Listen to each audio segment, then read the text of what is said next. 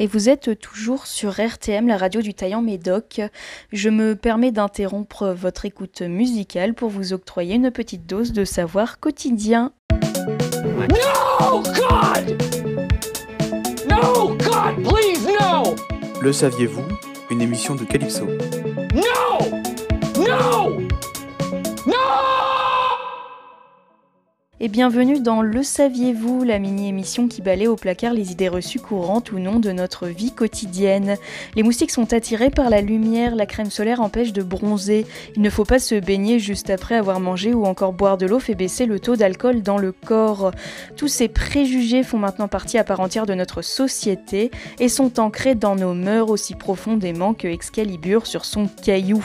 Mais pas de panique, je suis ici pour chasser ces idées reçues à grands coups de marteau et ne vous racontez que toute la vérité, rien que la vérité.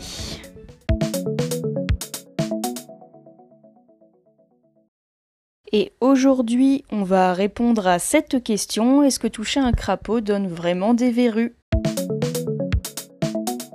Décidément, les vieilles croyances ont la vie dure, celle selon laquelle le crapaud donnerait des verrues encore plus.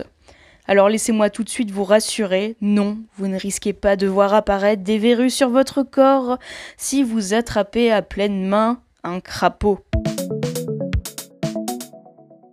Mais alors d'où vient cette vieille croyance?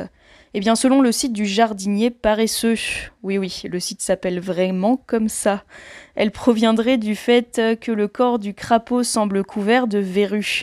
Mais en fait, il n'en est rien. Les protubérances qui recouvrent le corps du crapaud sont des glands qui l'aident à maintenir sa peau humide, pas des verrues.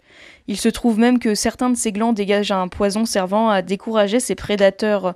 Donc il vaut mieux se nettoyer les mains après avoir manipulé un crapaud. Sinon, ce poison pourrait provoquer des irritations chez certains individus, mais certainement pas de verrues. Les verrues, elles sont plutôt causées par le virus du papillome humain, autrement appelé le VPH, et se transmettent d'une personne infectée à une autre. Elles peuvent aussi vivre sur des surfaces quelque temps, donc il n'est pas sage de se promener nu-pied dans un endroit public par exemple. Mais encore une fois, jamais les verrues ne proviennent d'animaux. Allez, plus la peine maintenant de prendre un air répugnant en voyant l'une de ces petites bêtes se balader tranquillement dans votre jardin, d'autant plus que les crapauds sont des animaux bénéfiques, car ils consomment beaucoup de prédateurs présents sur nos plantes. Une chose à faire maintenant de toute urgence, encourager leur présence dans nos jardins. Allez, c'est tout pour aujourd'hui. On se retrouve maintenant demain pour la quatrième idée reçue de cette semaine.